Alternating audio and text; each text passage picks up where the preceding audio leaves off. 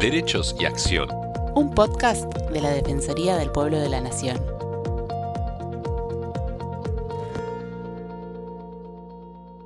Bienvenidos a los podcasts de la Defensoría del Pueblo de la Nación. Soy Estefanía González Isola y estoy junto a Fernando Almirón para compartir diferentes temas de interés general. La Oficina de Violencia Doméstica es una dependencia de la Corte Suprema de Justicia de la Nación que funciona las 24 horas todos los días del año. Fue creada en el año 2006 por la Corte Suprema de Justicia con el objetivo de facilitar el acceso a la justicia a personas que, afectadas por hechos de violencia doméstica, se encuentran en situación de especial vulnerabilidad. La oficina está a cargo del presidente de la Corte Suprema, doctor Horacio Rosati. Profesionales de la abogacía, la psicología, el trabajo social y la medicina integran equipos interdisciplinarios que reciben la denuncia por situaciones de violencia doméstica en el ámbito de la ciudad de Buenos Aires. A partir del relato de las personas afectadas y o terceras personas, labran un acta, evalúan el nivel de riesgo y confeccionan un informe médico si es necesario constar lesiones.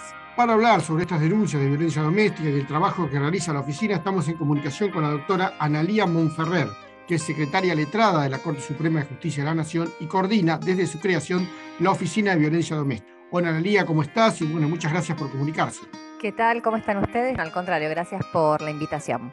Analía, queríamos comenzar. Eh, ¿Qué casos recibe la Oficina de Violencia Doméstica y qué servicios brinda ante la denuncia de los ciudadanos? Bien, como dato más importante que ustedes lo, acaban de mencionar es que la oficina está abierta las 24 horas con equipos en forma presencial, es decir, no de turno, no con guardias pasivas, sino que siempre hay equipos interdisciplinarios esperando a las personas para que puedan eh, venir a hacer la denuncia. Los casos que se reciben están vinculados con situaciones de violencia doméstica, esto es, cualquier conducta que dañe a otra persona cuando exista un vínculo familiar familiar o que exista o haya existido una vinculación afectiva, un vínculo afectivo existente o preexistente.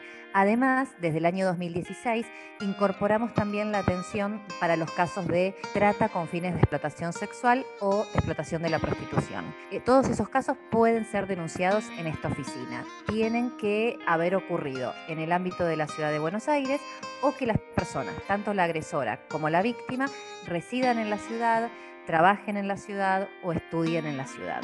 Esos son los requisitos, más allá de que obviamente en situaciones urgentes o excepcionales podamos recibir otro tipo de casos eh, porque ocurran en otra jurisdicción o aun cuando la persona no, no resida en la ciudad de Buenos Aires. ¿Cómo realizan lo que se llama la evaluación de la situación de riesgo? Bien, cuando la persona llega a la oficina, y, hago también otra aclaración, no es importante que llegue la persona afectada, es decir, no es el requisito que solamente la víctima pueda hacer la denuncia, sino que cualquier otra persona puede presentarse en la oficina.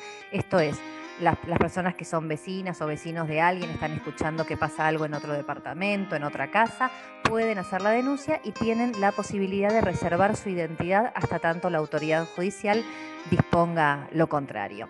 Entonces, ya sea la víctima o, u otra persona la que se acerque a la oficina, pasa a ser atendida por un equipo interdisciplinario. Este equipo interdisciplinario está compuesto por abogadas, psicólogas, trabajadoras sociales, digo en femenino porque la mayoría son mujeres, pero también hay varones trabajando, donde se empieza a escuchar el relato de la persona.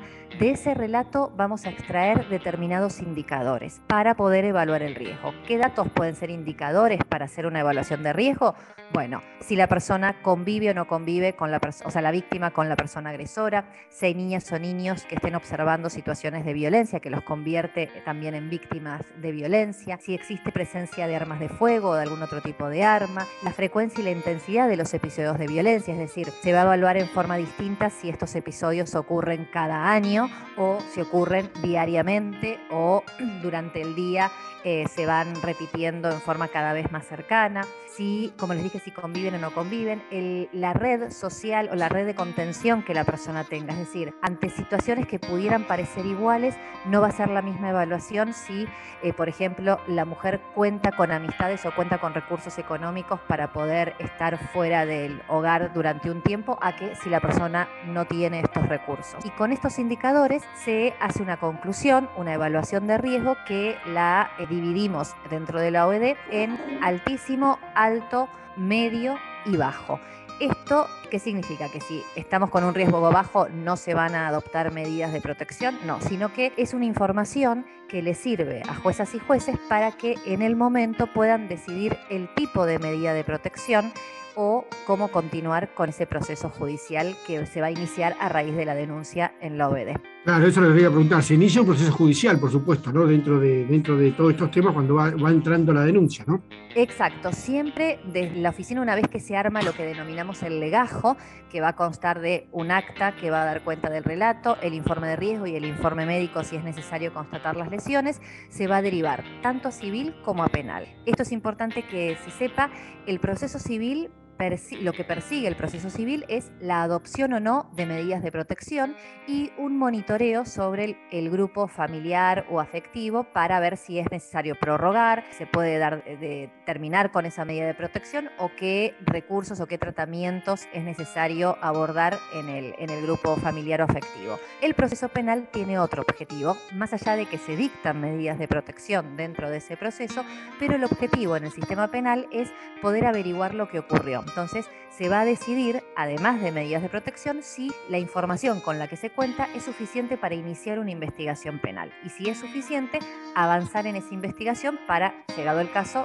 eventualmente a un juicio oral y poder determinar si la persona cometió o no el hecho. Y Analia, ¿cómo se elaboran las estadísticas que publican periódicamente? Bien, de todo lo que ocurre en la oficina, digamos, todo lo que va pasando en el trámite que la persona hace dentro de la oficina, lo trasladamos a un sistema de gestión. Es decir, podemos saber cuántas personas están esperando para ser atendidas, por qué motivo vienen, quiénes las derivaron, desde qué instituciones o por cómo tomaron conocimiento de la oficina, cuál es la situación que se plantea y una vez que pasan al equipo interdisciplinario también se van trasladando ese sistema de gestión todo lo que les comenté recién de los indicadores. Todo eso, los datos de la edad, el sexo, eh, con quienes conviven, el sector socioeconómico al que pertenecen, el nivel de ingresos, todo se traslada a estadísticas y son las estadísticas que se pueden consultar a través de la página de la OBD de la Corte. Claro, recientemente publicaron un informe donde dicen que en el año 2021 recibieron 804 denuncias de violencia contra personas mayores. ¿Cómo es esta problemática y bueno, y qué se puede hacer en estos casos? ¿no? Bien, hago una aclaración previa. Tienen que saber que en la oficina de violencia puede venir cualquier persona, varones, mujeres y de cualquier edad. Eh, obviamente el número mayoritario siempre es el de las mujeres como víctimas de violencia, que son las principales víctimas en estos casos. Pero periódicamente vamos haciendo eh, desagregados de algunos datos. En el caso de personas mayores, como bien mencionabas, 804 denuncias vinculadas a un sector de mayor de 60 años. Si ustedes ven esos datos, lo que tenemos es que 5 eh, de cada 10 personas eh, sufren ese maltrato, no por sus parejas, sino por parte de sus hijos, que son también adultos. 8 de cada 10 son mujeres, esto repite, digamos, el, promedio o los datos eh, generales de la oficina. En cuanto a la frecuencia y la intensidad, que esto les mencionaba como dato importante para los indicadores de riesgo, ustedes van a ver que en el caso de personas mayores, 6 de cada 10 sufren los episodios de violencia en forma diaria o semanal.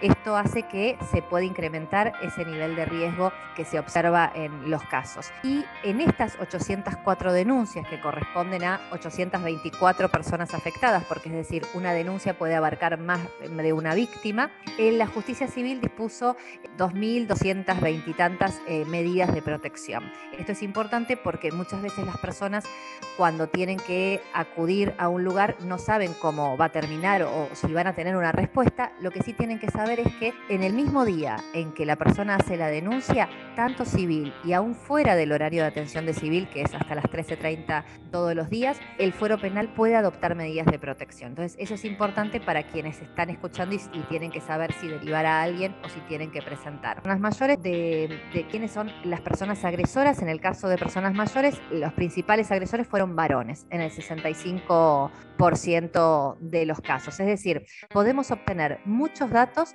a raíz de la atención que hacemos para que ustedes tengan una idea.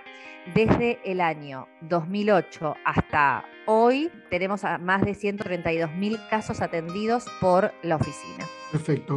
Y desde el Estado, ¿qué se puede hacer para poner, para poner también esto, es decir, eh, a favor de, de, la gente, ¿no? para ayudar a la gente en estos casos? Bien, por lo menos desde el Estado, en cuanto Sabemos que hay tres poderes del Estado. El Poder Judicial, a través de la Corte, que es la máxima autoridad, lo que hizo fue cuando eh, constató lo que sucedía en los casos de violencia, decidió crear la oficina. Esto hizo que, más allá de obviamente todas las cosas que todavía se pueden mejorar, lo que hizo fue modificar sustancialmente los tiempos que demandaba la adopción de una medida de protección. Es decir, antes de la oficina eh, había una demora de tres a cuatro meses para tener un informe de riesgo. A raíz de lo que decidió la Corte, el informe de riesgo se hace en el momento en que se recibe la denuncia.